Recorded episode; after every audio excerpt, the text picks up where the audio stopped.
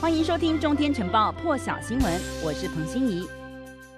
以色列国防军 IDF 公布画面，这是以色列部队在对加萨空袭当中呢，击毙包括网络飞弹科技以及研究弹药还有武器制造等十六名巴勒斯坦伊斯兰组织哈马斯军事人员，里头还有几名是指挥官。巴勒斯坦地区卫生部说，从以巴双方十号冲突升高以来，至少已经有超过。五六十人遇害，巴勒斯坦医疗官员指称，以色列也有六人遇害。美国国务卿布林肯和以色列总理纳坦雅胡通电话的时候，布林肯对以色列遭到火箭攻击导致人命伤亡表示哀悼，并对以色列捍卫自己的权利表达强烈支持。两人呢也讨论到耶路撒冷持续发生的暴力事件，布林肯敦促各方呢停止暴力，来为紧急事态降温。认为以色列和巴勒斯坦要设法确保无辜民众生活在安全当中，不受伤害。而两人呢也重申美国和以色列之间的牢固关系，共同应对挑战。布林肯形容加萨地区的情况令人痛心，表示已经指示负责以巴事务的助理国务卿海迪阿姆到访当地展开斡旋。另一方面，俄罗斯外长拉夫罗夫和联合国秘书长古特雷斯会面。拉夫罗夫建议美国、俄罗斯、联合国以及欧盟尽快就以巴局势举行四方会谈。古特雷斯呢也敦促以巴各方呢停火，联合国将会尽力来促成四方会谈。而俄罗斯外长拉夫罗夫和美国国务卿布林肯也通电话，商定了下个礼拜在冰岛首都雷克雅维克。来举行会谈，长期都是站在巴勒斯坦这一方的印尼，从总统佐科威到外长，甚至现在民间穆斯林人士都出面表达，在坚定支持巴勒斯坦的一个立场。土耳其总统埃尔段则是和俄罗斯总统普丁通电话时说，以色列需要一个教训，建议普丁应该考虑组织一支国际保护部队来保护巴勒斯坦人。哈马斯十号发射大约三百枚火箭弹攻击耶路撒冷，以色列随即就炸毁了加萨十三十三层楼高的这个住宅大楼。接着，哈马斯呢又加以回击两百一十枚的火箭，而以色列呢则是利用铁穹防御系统拦截，截下了大部分的火箭。不过，还是有漏网之鱼突破防线，造成死伤。以色列军方说，从十号以来，加萨地区巴勒斯坦好战分子就朝着以色列发射了超过一千枚的火箭，其中八百五十枚落入了以色列境内，或者是直接被铁穹这个这个系统给拦截了。另外有两百枚则是落入了加萨自家的这个境内。而以色列防长甘茨呢，也跟着总理放话，在考虑停火之前，将继续攻击加萨走廊的巴勒斯坦好战团体，希望带来全面而且长长期的一个平静。但是呢，法新社报道，不停的火箭射击以及犹太人和阿拉伯人这个混居的城镇呢，发生了动乱，让人担心眼前暴乱恐怕持续恶化，会成为全面战争。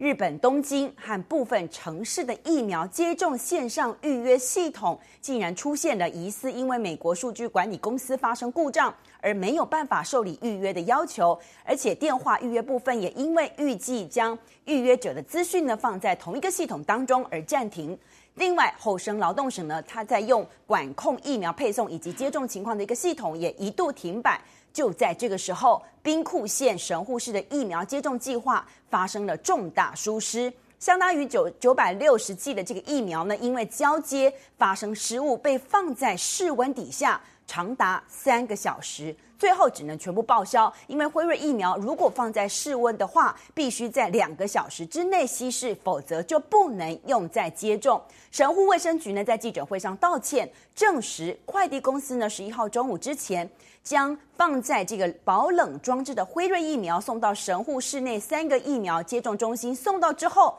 疫苗就被拿出来。在这个二到八度的保冷装置放在常温下长达三个小时之后，才被到场的职员发现。接下来，为了防止失误再度发生，其实呢，他们有做出处置，就是今后呢是由市府人员来直接收受管理疫苗。统计到十一号，日本先针对医护相关人员大约四百八十万人施打疫苗，至少完成第一剂疫苗接种的医护人员呢，接种率是。百分之四十一。那六十五岁以上的年长者，至少完成第一剂疫苗施打接种率大概也只有百分之零点七，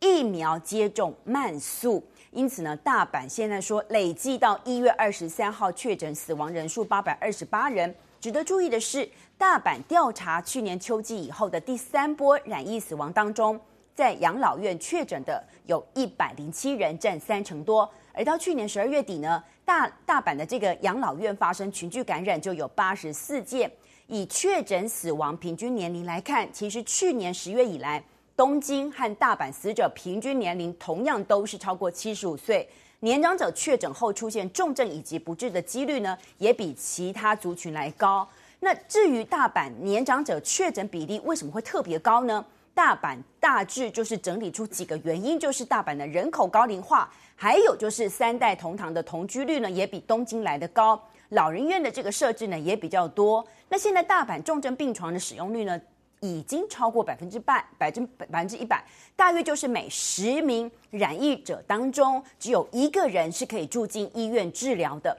其他就只能在自己的家里或者是旅馆内疗养。确诊病患疗养当中呢，即使呼吸困难，也是没有办法住院的，因此就不断的发生居家疗养死亡的情形。餐饮业者呢，甚至抱怨说，其实当时在第一次实施紧急事态宣言的时候。大阪的北新地的餐饮业者几乎是百分之百，也就是全部都遵守自诉。嗯，白话一点就是自我克制营业。可是后来越来越多的业者却都没有办法再忍耐了。